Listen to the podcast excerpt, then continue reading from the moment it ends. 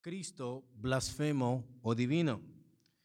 Hoy vamos a estar mirando por qué sabemos y por qué creemos que Jesús no solamente es Salvador, no solamente Jesús es un profeta, no solamente Jesús es un maestro, no solamente Jesús es una gran persona, sino que Jesús también es Dios.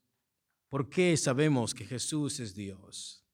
Muchas veces, muchas personas preguntan a los cristianos, ¿dónde dice la Biblia que Jesús es Dios y que le adoremos?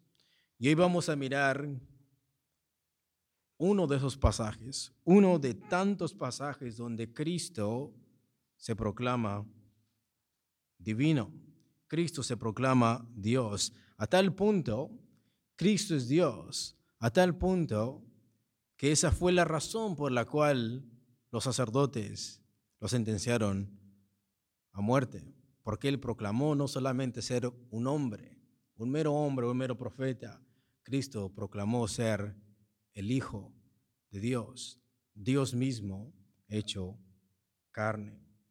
Y para eso vamos a mirar una frase que algunos de ustedes ya han escuchado y cada vez que vuelvo a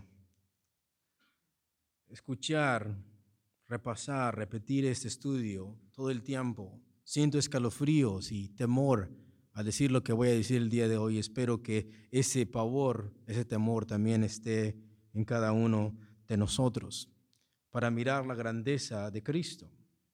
Hay un título en el Antiguo y en el Nuevo Testamento que se atribuye a la divinidad. Cuando hablamos de divinidad, estamos hablando de Dios. Ese título se conoce como uno que cabalga, que monta sobre las nubes. Este título lo vemos en el Antiguo Testamento y también lo vemos en el Nuevo Testamento. Este título vamos a mirar que es un título muy viejo, es un epíteto, es una palabra que se atribuye a un ser divino para ilustrar su grandeza de lo que es este ser, en este caso Dios. Vamos a mirar qué tan importante es entender esta frase a la luz de la historia y a la luz de la cultura de aquel tiempo. Esta frase cabalga sobre las nubes. Es un título que solo en el Antiguo Testamento le pertenece a Dios en los manuscritos bíblicos. En lo que voy a decir el día de hoy, no pretendo que todas las personas lo entiendan en la primera y por eso el audio va a quedar grabado, pero espero que todos le demos la mente al Señor, porque eso no es algo básico, es algo un poco profundo y espero que ustedes puedan seguirme con toda la información que vamos a mirar, porque no voy a estar repitiendo mucho, porque es mucho el material. Entonces esta frase, cabalga, monta sobre las nubes, es un título que solo pertenece a Dios en los manuscritos bíblicos. Por ejemplo, Deuteronomio capítulo 33 y versículo 26 dice así, no hay como el Dios de Jesurum. La palabra Jesurum significa recto, vertical, significa nombre simbólico para Israel. Jesurum, entonces, es un nombre simbólico que se le aplica a Israel. Y Deuteronomio 33, 26 dice, no hay como el Dios de Jesurum, que significa no hay como el Dios de Israel. Eso es importante porque la primera vez que aparece esta frase es en el libro Deuteronomio. Deuteronomio es el libro que se le vuelve a repetir a la segunda generación que va a pasar a la tierra de Canaán, a la tierra prometida.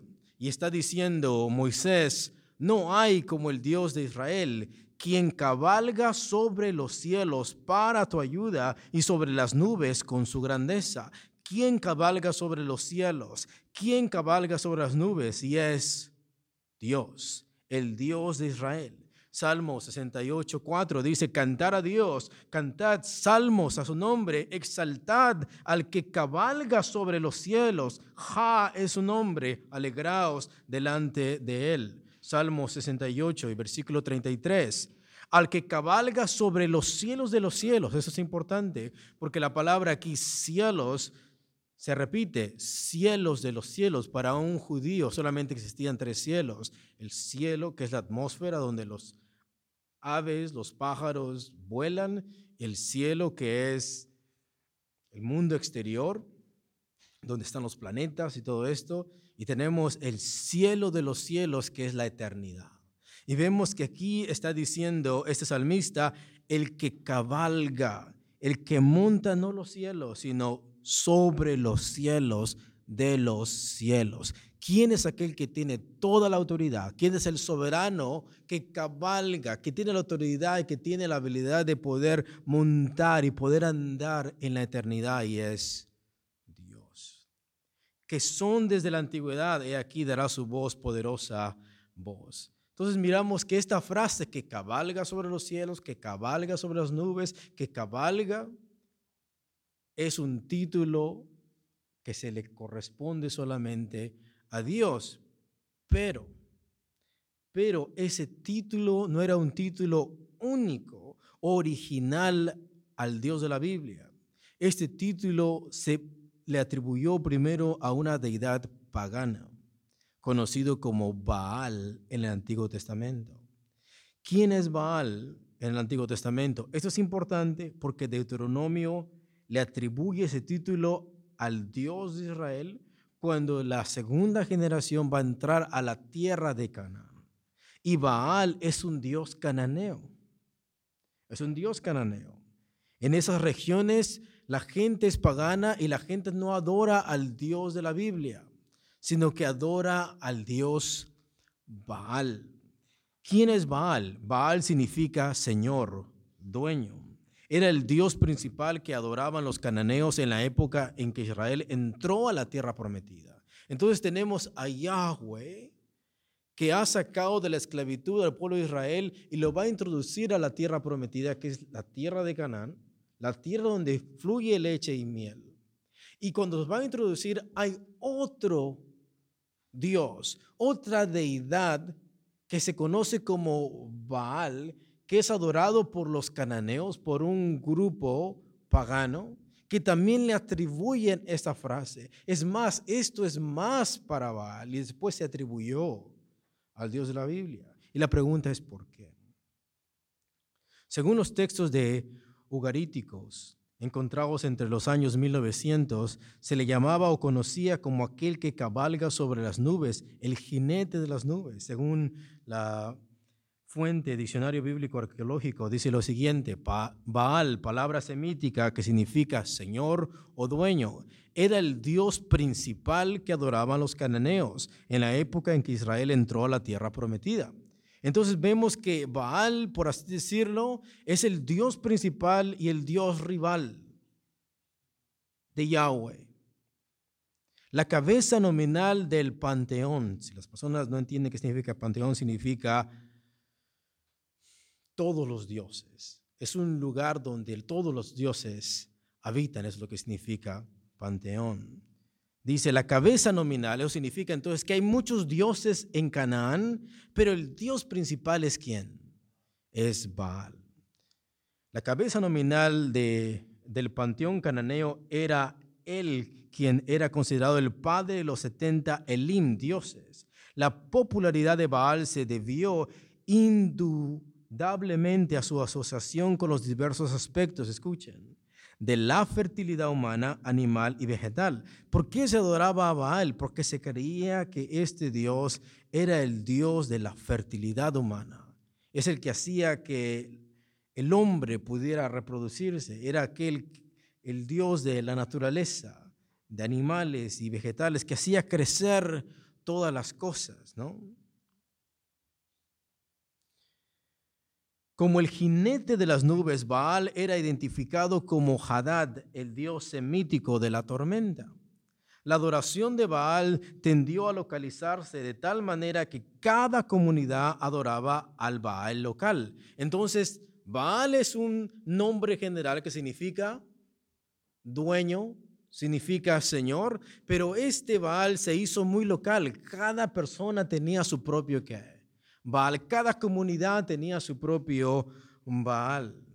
La adoración de Baal tendió a localizarse de tal manera que cada comunidad adoraba al Baal local. Esto dio lugar al concepto de Baalim, que esto es en plural. Forma plural usada para denotar la multiplicidad de los altares e ídolos de Baal. Estos incluían a Baal peor. Este es un tipo de Baal. Baal Zephon es otro tipo de, de Baal. Baal Hazor es otro tipo de Baal.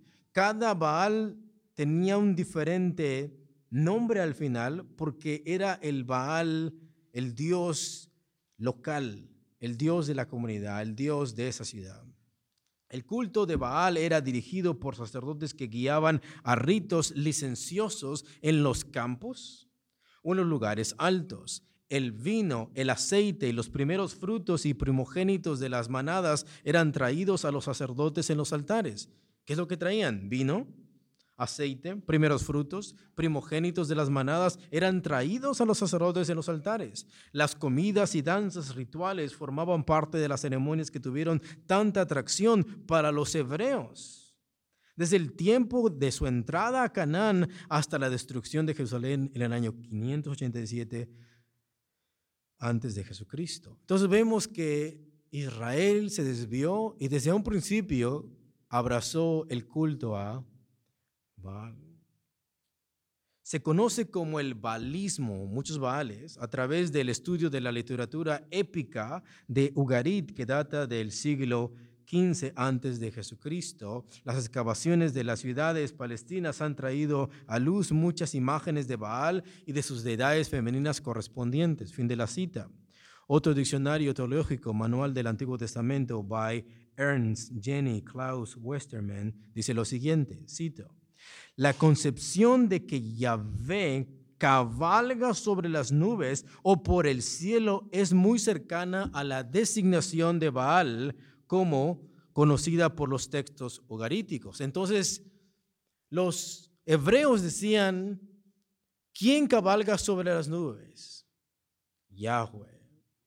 Y los cananitas decían, ¿quién es aquel que cabalga sobre las nubes? Y era Baal.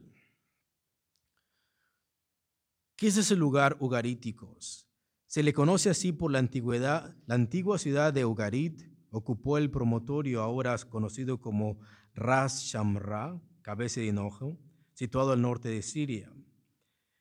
Mira lo que dice un poema a Baal de textos de Ras Shamra. Escucha lo que dice. Deja, déjame decírtelo, príncipe Baal, déjame repetirlo jinete entre las nubes. Ahí tu enemigo, Baal, contempla, vas a matar a tus enemigos, contempla, tú aniquilarás a tus adversarios. Vemos entonces que este título, jinete entre las nubes, Baal era el Dios que cabalgaba, que tenía la soberanía, el poder, el que hacía descender la lluvia, el que hacía crecer el pasto, el que daba fertilidad, aquel que peleaba las batallas por los cananitas. Y aquí dice que este título aún se incluía para hacer Baal un dios guerrero. Déjame repetirlo, jinete entre las nubes, ahí tu enemigo, Baal contempla, vas a matar a tus enemigos, contempla, tú aniquilarás a tus adversarios. Pero ¿qué es lo que vemos en el Salmo 68 y versículo 4? Cantad a Dios. Cantad salmos a su nombre. Exaltar al que cabalga sobre los cielos. Ya es su nombre. Alegraos delante de él.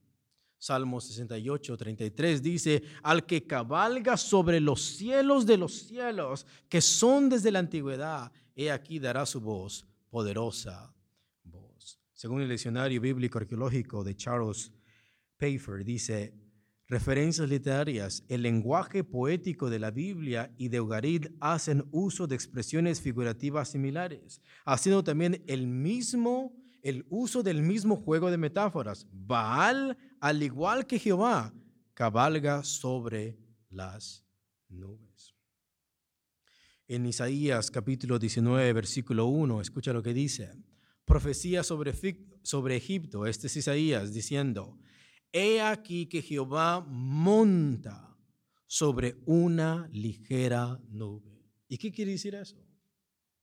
Que Dios es soberano, que Dios tiene el poder, que Dios es rey, que Dios es un guerrero, que Dios es aquel que envía la lluvia, que Dios es aquel que hace crecer todo, aquel que da prosperidad. Todo eso está diciendo, pero escuchen, esto no solamente es robarle el título a Baal, eso significa que para Isaías, el Dios verdadero, que realmente monta sobre las nubes y que cabalga sobre los cielos de los cielos, no es Baal, sino que es quien? Es el Dios de Israel.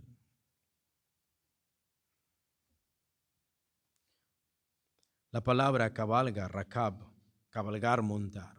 Este vocablo ya se usaba en el acádico y ugarítico antiguos y es también común en el hebreo antiguo y moderno. Se encuentra alrededor de 70 veces en el hebreo bíblico y por primera vez en Génesis 24, 61.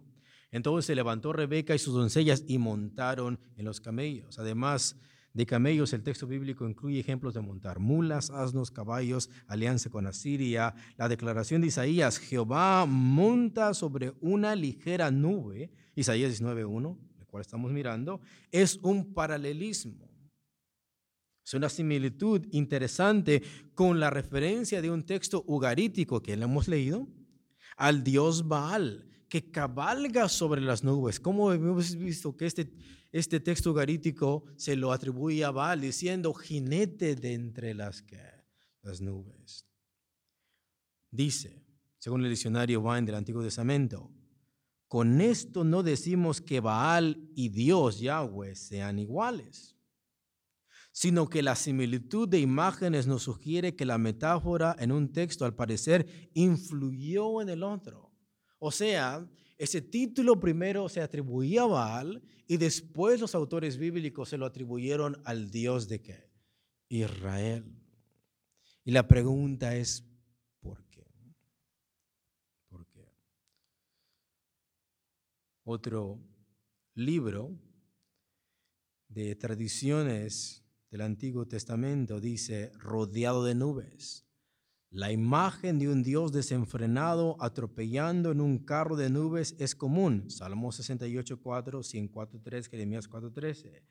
Tales descripciones de una teofanía o manifestación de Dios, de tormenta, se encuentran en textos que hablan del Dios ugarítico, Baal, tanto en la epopeya, confórmate con saber qué significa poema, de Anat, como en el cielo de las historias de Baal, y Anad se hace referencia a Baal como jinete de las nubes. Los atributos de Baal de gobernar las tormentas. ¿Por qué entonces? Escuchen, ¿por qué Baal cabalga sobre las nubes según los cananeos? Porque él gobierna las tormentas. Desencadenar los relámpagos. ¿Quién envía relámpagos según los cananeos? Baal, porque él es el jinete de, de las nubes y apresurarse a la batalla como guerrero divino. ¿Qué es lo que he dicho? Vale a tu enemigo, vas a aniquilar tus enemigos. Entonces, para un cananeo, el que Baal montara sobre las nubes o cabalgara, o que fuera el jinete, significa que él es el que manda la lluvia. Es el que hace prosperar. Él es el que da fertilidad al hombre. Él es el que pelea las batallas. E Isaías y los salmistas decían, no, Jehová es el que cabalga sobre los cielos de los cielos. Jehová es el que cabalga en una nube ligera. Es rápido para contestar nuestras necesidades. Hasta aparecen en los textos egipcios de El Amarna las características de Yahweh como creador, dador de fertilidad y guerrero divino tienen mucho en común con estas epopeyas o poemas más antiguas. Una de las maneras en las cuales Yahvé se presenta a los israelitas como el único poder divino es mediante la asunción de títulos y poderes de otros dioses. O sea, escucha, escucha. El pueblo de Israel va entrando a la tierra de Canaán y está un Dios en la tierra de Canaán que se le atribuye que Él es el gobernador, el Dios que da la fertilidad, el Dios que da la prosperidad, el Dios que pelea las batallas. ¿Y qué es lo que hace? Dios, el Dios de la Biblia, demuestra que Baal no es nada. Y al Dios demostrar, el Dios de Israel, demostrar que Él es el soberano y que Él es el todopoderoso, y al vencer a este Dios cananeo que es Baal, entonces los autores bíblicos aplican ese nickname, esa epíteto, ahora no a Baal, sino que se lo atribuyen a quién? A Dios. Qué bueno que estamos entendiendo. Según la Bibliha.net, dice lo siguiente, comentando en el libro de Deuteronomio, dice así, Jesurum, sobre las nubes. En los textos antiguos procedentes de Canaán, el dios Baal es el que cabalga sobre las nubes. La poesía hebrea adoptó esta figura poética y la aplicó al Señor, Dios de Israel. Según tradiciones del Antiguo Testamento y en el judaísmo primitivo, escucha lo que dice, cito, en la página 201. El venir sobre las nubes es un atributo, escúchenlo, es un atributo exclusivamente divino. O sea, ningún ser humano se atribuía ese qué, ese título. Porque ese título o le correspondía a Baal o a Yahweh, según los hebreos. Dice, el venir sobre las nubes es un atributo exclusivamente divino. Este sentido viene enfatizando en el libro de los secretos de Enoch, donde se vitupera a Satanael, que quiere poner su trono por encima de las nubes. Un ser humano quiere poner su trono por encima de las nubes. ¿Qué quiere decir esa, esa frase? Que alguien quiere poner encima su trono sobre las nubes. Quiere decir que quiere ser qué? Dios, exacto. Eso es importante. La misma acusación se hace en la literatura rabínica del siglo segundo, del, del siglo segundo a Nabucodonosor, rey de Babel, Génesis 11, de 4 a 9, a quien se aplica en Isaías 14, 13, haciéndole decir, me haré una nube pequeña y habitaré en ella. Por esta rebeldía de quererse separar de los hombres, postulando una naturaleza superior, este ser quiere ser más que hombre. ¿Quiere ser qué? Quiere ser Dios. Viene castigado con la separación de ellos, reducido a condición de bruto. Daniel 4, 26, 30. Fin de la cita. Ahora, esto no significa que los profetas confundían a Baal con Yahweh, sino que los profetas reclamaban ese nombre a Dios como Dios verdadero. Vayamos por favor a Primera de Reyes capítulo 18, versículo 17 al 22, por favor.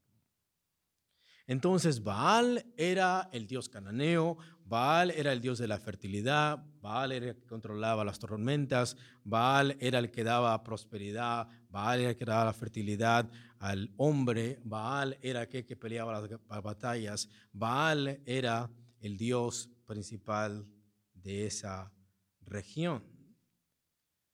Ahora, ¿cómo sabemos que Yahweh, el Dios de Israel, es el Dios verdadero? Porque en Primera de Reyes 18, 17 en adelante, hay una tregua donde el Dios de Israel se va a enfrentar al Dios que cananeo. Primera de Reyes 18, 17 22 dice así. Cuando acá vio a Elías, Elías, su profeta de Dios, le dijo, ¿eres tú el que turbas a Israel? Israel es el pueblo de quién? De Dios. Y él respondió, yo no he turbado a Israel, sino tú y la casa de tu padre, dejando los mandamientos de Jehová y siguiendo a quienes? A los Baales. Eso es interesante. Porque en esta época el pueblo de Israel está confiando más en Baal que en Dios. ¿Y por qué? Porque en este tiempo hay una sequía. no ha llovido. Y Baal se le atribuye que es el Dios de la tormenta, el Dios de la fertilidad, el Dios de la prosperidad. Y ellos están confiando más en esa deidad pagana que en el Dios de Israel. Envía pues ahora y congrégame a todo Israel en el monte Carmelo, y los 450 profetas de Baal, y los 400 profetas de Acera, que comen de la mesa de Jezabel. Entonces Acab convocó a todos los hijos de Israel y reunió a los profetas en el monte Carmelo. Y acercándose Elías a todo el pueblo dijo, ¿hasta cuándo claudicaréis vosotros entre dos pensamientos? Si Jehová es Dios, seguidle. Y si Baal, id en pos de él. Lo que asume esta frase es que los dos no pueden ser qué. Uno tiene que ser el Dios verdadero y otro tiene que ser un ídolo o falso. Pero los dos se les atribuye que cabalga sobre qué? Las nubes. Vamos a mirar qué Dios responde desde el cielo como tal. Como tal. Y el pueblo no respondió palabra. Y Elías volvió a decir al pueblo, solo yo he quedado profeta de Jehová. Más de los profetas de Baal hay 450 hombres. Désenos pues dos bueyes y escojan ellos uno y córtenlo en pedazos y pónganlo sobre la leña, pero no pongan fuego debajo. Y yo prepararé el otro buey y lo pondré sobre la leña y ninguno y ningún fuego pondré debajo. Invocad luego vosotros el nombre de vuestros dioses, porque Baal, recuerden que hay muchos. Y yo invocaré el nombre de Jehová y el Dios que respondiere por medio de fuego, ese sea Dios. Y todo el pueblo respondió diciendo, bien dicho. Veamos el contexto de esa historia rápidamente. Elías es el profeta que Dios levanta para enviarlo a exhortar al reino del norte de Israel, que en ese momento está gobernado por el rey Acab, séptimo rey de Israel. Sabemos que para aquel entonces el pueblo de Dios estaba dividido en dos naciones, el reino del norte con diez tribus y el reino del sur que son la tribu de Judá y Benjamín. La división se hizo a causa de la idolatría del rey Salomón. Sus mujeres con las que se casó desviaron el corazón de Salomón y edificó altares a deidades paganas para complacer a sus esposas. Después de la muerte de Salomón, Dios dividió el reino de Israel. Dos tribus para Roboam, el hijo de Salomón, y diez tribus a Jeroboam, criado de Salomón. Fue Jeroboam, el rey de la tribu del norte, quien también hizo lo malo ante Dios, que levantó un altar a Jehová en Siquem, lugar donde Jehová no había mandado que se le adorase ni se le sacrificase holocausto y ofrenda alguno. Recordemos que en el libro de Deuteronomio y en el libro de Éxodo dice, donde Dios diga que se le va a adorar, ahí se debe de hacer. Pero Jeroboam desobedeció al Señor. Jeroboam no solo hizo eso, sino que cambió el mes séptimo por el mes octavo para hacer sacrificios a Dios.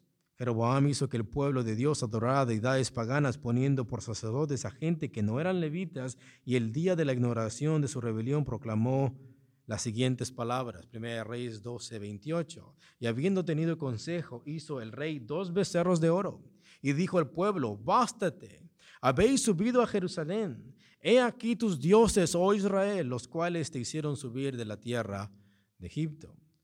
El sexto rey del reinado del norte fue Omri, quien puso de capital a Samaria en lugar de Jerusalén, quien hizo fornicar al pueblo de Israel con los ídolos que Jeroboam había levantado para provocar a ir a Dios de Israel. Y es Omri, el padre del rey Acab, séptimo rey de Israel, quien gobierna sobre Israel en el tiempo en que aparece Elías como profeta enviado de Dios para llamar al arrepentimiento a los hijos de Israel que se habían apartado del único Dios verdadero. La Biblia dice que el rey Acab fue el peor rey quien reinó sobre Israel, que se casaría con Jezabel, hija de Edbaal, rey de Tiro, quien era una mujer ambiciosa, idólatra.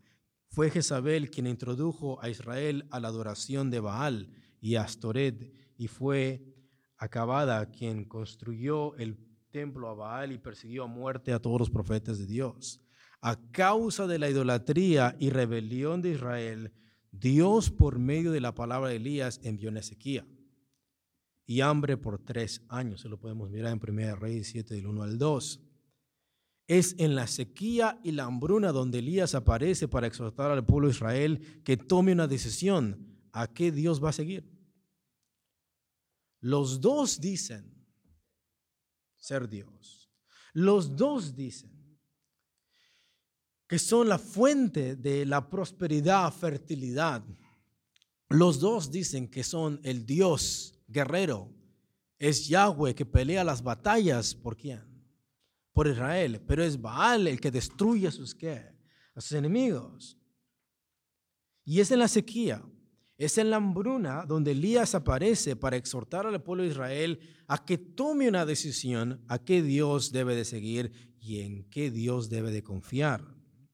Acercándose Elías a todo el pueblo, dijo, ¿hasta cuándo claudicaréis vosotros entre dos pensamientos? Si Jehová es Dios, seguidle. Y si Baal, id en pos de él, pero no puede ser a los dos, porque uno tiene que ser falso y otro tiene que ser verdadero. Elías declara una tregua entre Dios y los ídolos, la verdad o la mentira entre el poder de Dios y la ineficacia de los ídolos. Por favor, veamos 1 Reyes 18, 23. Dice, Désenos pues los bueyes, escojan ellos uno y córtenlo en pedazos y póngalo sobre la leña, pero no pongan fuego debajo, y yo prepararé el otro buey y lo pondré sobre la leña, y ningún fuego pondré debajo. Invocad luego vosotros el nombre de vuestros dioses, y yo invocaré el nombre de Jehová. Y el Dios que respondiere por medio de fuego, ese sea Dios. Y todo el pueblo respondió diciendo, bien dicho. Entonces Elías dijo a los profetas de Baal, escogeos un buey y prepararlo vosotros primero, pues que sois los más, e invocar el nombre de vuestros dioses, mas no pongáis fuego debajo. Y ellos tomaron el buey que les fue dado y lo prepararon e invocaron el nombre de Baal desde la mañana hasta el mediodía, diciendo, Baal, respóndenos. Pero no había voz, ni quien respondiese. Entre tanto, ellos andaban saltando cerca del altar que habían hecho. Y aconteció al mediodía que Elías se burlaba de ellos diciendo, gritad en alta voz, porque Dios es, quizás está meditando, o tiene algún trabajo, o va de camino, tal vez duerme y hay que despertarle. Y ellos clamaban a grandes voces y se cortaban con cuchillos y con lancentes conforme a su costumbre hasta chorrear la sangre sobre ellos. Pasó el mediodía y ellos siguieron gritando frenéticamente hasta la hora de ofrecerse el sacrificio, pero no hubo ninguna voz, ni quien respondiese ni escuchase. Entonces dijo Elías a todo el pueblo, acercaos a mí. Y todo el pueblo se le acercó, y él arregló el altar de Jehová que estaba arruinado y tomando Elías doce piedras, conforme el número de las tribus de los hijos de Jacob, al cual había sido dado palabra de Jehová diciendo, Israel será tu nombre.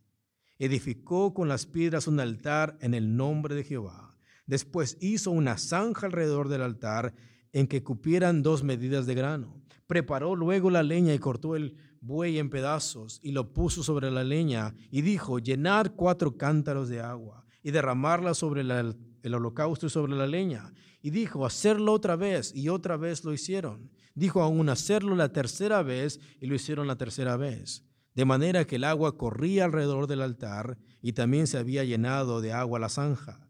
Cuando llegó la hora de ofrecerse el holocausto, se acercó el profeta Elías y dijo, Jehová Dios de Abraham, de Isaac y de Israel, sea hoy manifiesto que tú eres Dios en Israel y que yo soy tu siervo y que por mandado tuyo he hecho todas estas cosas. Respóndeme, Jehová, respóndeme, para que conozca este pueblo que tú, oh Jehová, eres el Dios, y que tú vuelves a ti el corazón de ellos. Entonces cayó fuego de Jehová, y consumió el holocausto, la leña, las piedras y el polvo, y aún lamió el agua que estaba en la zanja. Viéndolo todo el pueblo, se postraron y dijeron, ¿Quién cabalga sobre las nubes entonces? Jehová es el Dios. Sinónimo de Baal, no. Jehová es el Dios. Notemos aquí que Jehová es sinónimo de Dios. Jehová es el Dios. Jehová es el Dios. Entonces Elías dijo, prender a los profetas de Baal para que no escape ninguno. Y ellos los prendieron y los llevó Elías al arroyo de Sesón y ahí los degolló. Vemos entonces que es el Dios de Israel, aquel que cabalga sobre ¿qué? las nubes. Ese título solamente le correspondía a quién? A Dios. Nabucodonosor se quiso apropiar de ese nombre y fue arruinado hasta llegar a compararse a una bestia que no pudo hablar. Ningún ser humano puede adjudicarse ese título porque eso significa que siendo hombre se está haciendo que Dios. Ese título que cabalga sobre las nubes es atribuido solamente a Dios en el Antiguo Testamento, a Dios el Padre, con una sola excepción. En Daniel capítulo 7, versículo 13 al 14, escuchen por favor. Ya sabemos qué significa venir sobre las nubes. Significa que tal ser es que es divino. Mire lo que dice Daniel 7, 13 al 14. Miraba yo en la visión de la noche y aquí con las nubes del cielo venía uno como un hijo de hombre. A ver, este ser es humano, pero he aquí con las nubes de? Del cielo. Este ser es tanto humano y tanto que divino, porque nadie puede venir sobre las nubes a solo que sea que Dios. Y Daniel está viendo eso. Dice, yo vi una visión de la noche y aquí con las nubes del cielo, este ser es divino uno como hijo de hombre, tenía aspecto que, humano, que vino hasta el anciano de días que representa al Padre. Y le hicieron acercarse delante de él y le fue dado dominio, gloria y reino para que todos los pueblos, naciones y lenguas le sirvieran. Su dominio es dominio eterno que nunca pasará y su reino uno que no será destruido. Esa es la visión que miró quién? Daniel.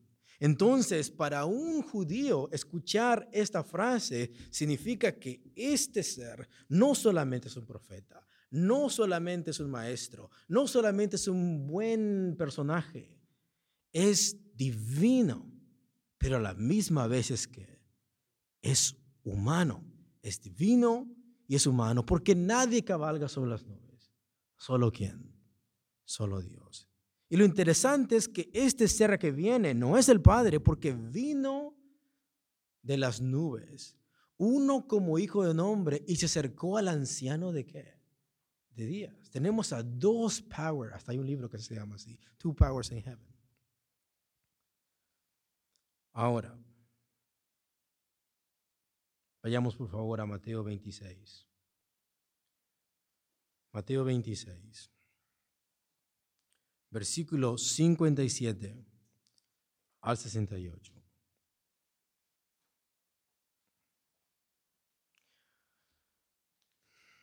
Mateo 26, versículo 57 al 68. ¿Lo tenemos, hermanos? Ese es el arresto de Jesús. Los sacerdotes lo han aprendido a Jesús y le han hecho un juicio a un inocente antes de encontrarle algo de qué acusarlo. Y dice, los que prendieron a Jesús le llevaron al sumo sacerdote Caifás, donde estaban reunidos los escribas y los ancianos. Mas Pedro le seguía de lejos hasta el patio del sumo sacerdote y entrando se sentó con los alguaciles para ver el fin. Y los principales sacerdotes y los ancianos y todo el concilio buscaban falso testimonio contra Jesús para entregarle a la muerte. Y no lo hallaron, aunque muchos testigos falsos se presentaban. Pero al fin vinieron dos testigos falsos que dijeron, este dijo, puedo derribar al templo de Dios y en tres días reedificarlo. Y levantándose el sumo sacerdote le dijo, ¿no respondes nada? ¿Qué testifican estos contra ti? Mas Jesús callaba.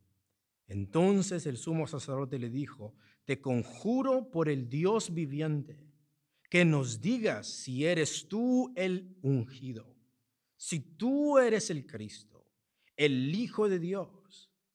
Jesús le dijo, tú lo has dicho. Y además os digo que desde ahora veréis al Hijo del Hombre sentado a la diestra del poder de Dios y viniendo en las nubes del cielo. Entonces el sumo sacerdote rasgó sus vestiduras diciendo, ha blasfemado. ¿Qué más necesidad tenemos de testigos? He aquí, ahora mismo habéis oído su blasfemia. ¿Por qué el sumo sacerdote gritó de esa manera? Porque nadie, nadie, nadie puede atribuirse eso a solo que sea que Dios. Ellos entendieron perfectamente qué es lo que Cristo estaba diciendo. Él está diciendo que Él es el Hijo de Dios y que va a estar sentado a la diestra del poder de Dios, viniendo en las nubes del cielo. Lo que está diciendo es aquello que Daniel vio, ese Hijo de Hombre, soy yo. ¿Y qué es lo que causó en el sumo sacerdote? Él no dijo, ah, él está diciendo que es una buena persona. Ah, está diciendo que es un buen profeta. Ah, está diciendo que es un buen maestro. Él entendió perfectamente qué es lo que Cristo quiso decir. Yo soy divino, pero Él es hombre. Pero esa es la visión. Que este ser es tanto divino y tanto humano.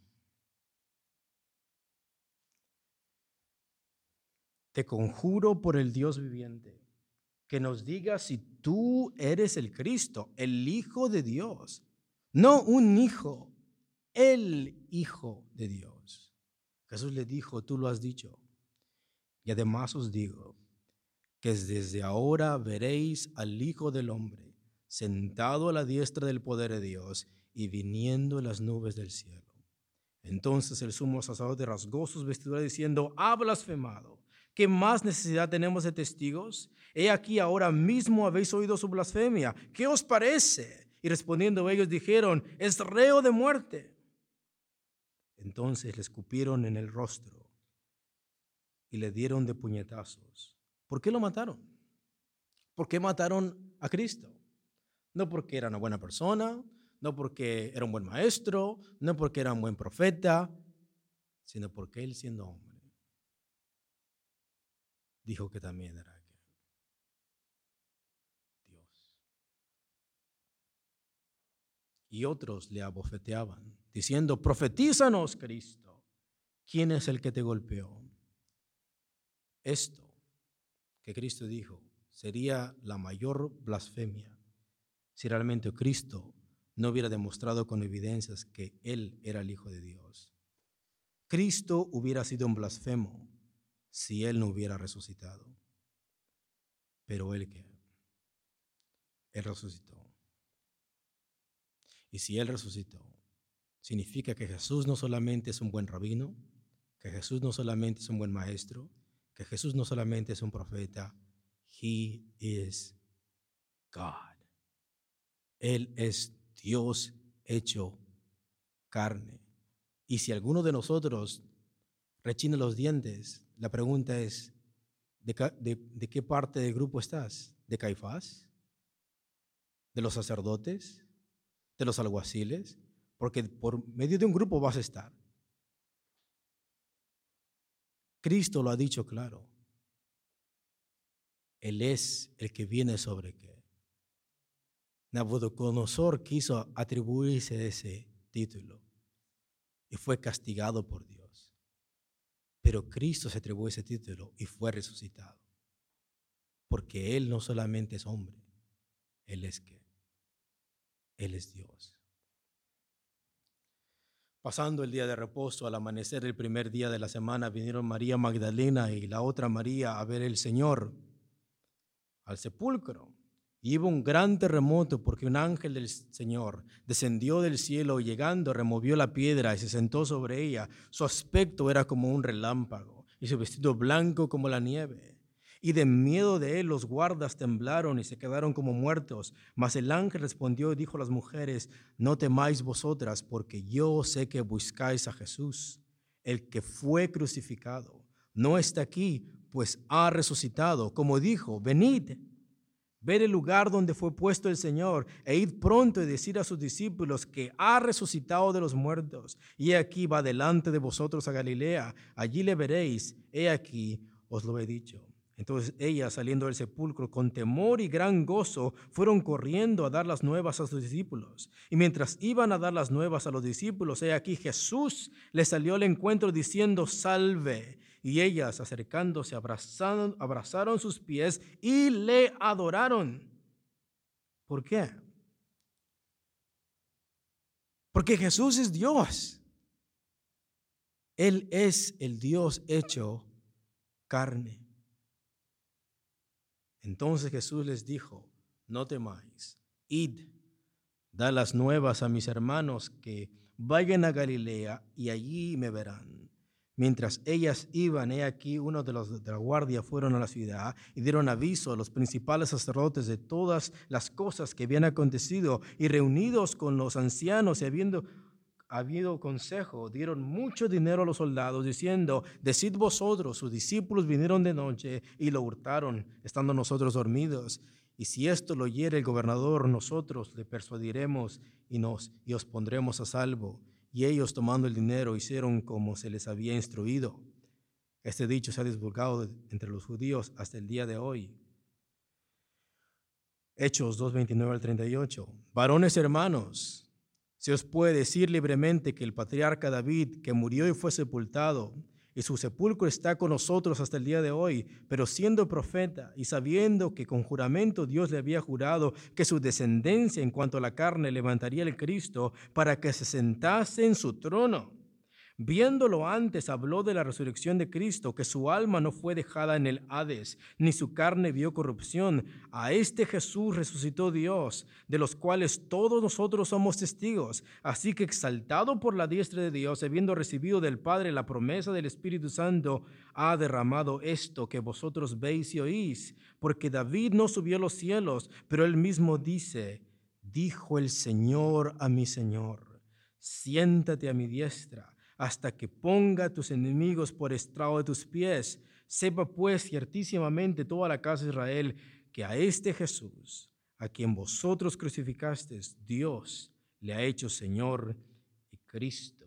Al oír esto se compugieron de corazón y dijeron a Pedro y a los otros apóstoles, varones hermanos, ¿qué haremos? Pedro le respondió, arrepentíos y bautícese cada uno de vosotros en el nombre de Jesucristo para perdón de los pecados y recibiréis el don del Espíritu Santo. Hechos 7, 55 al 56.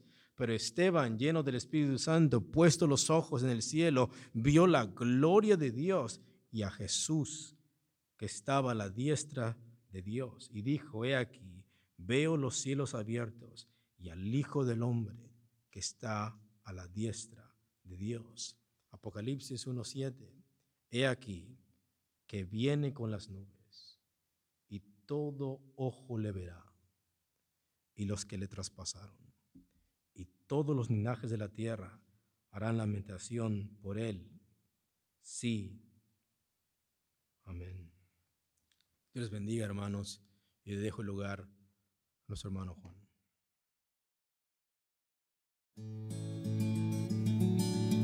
Música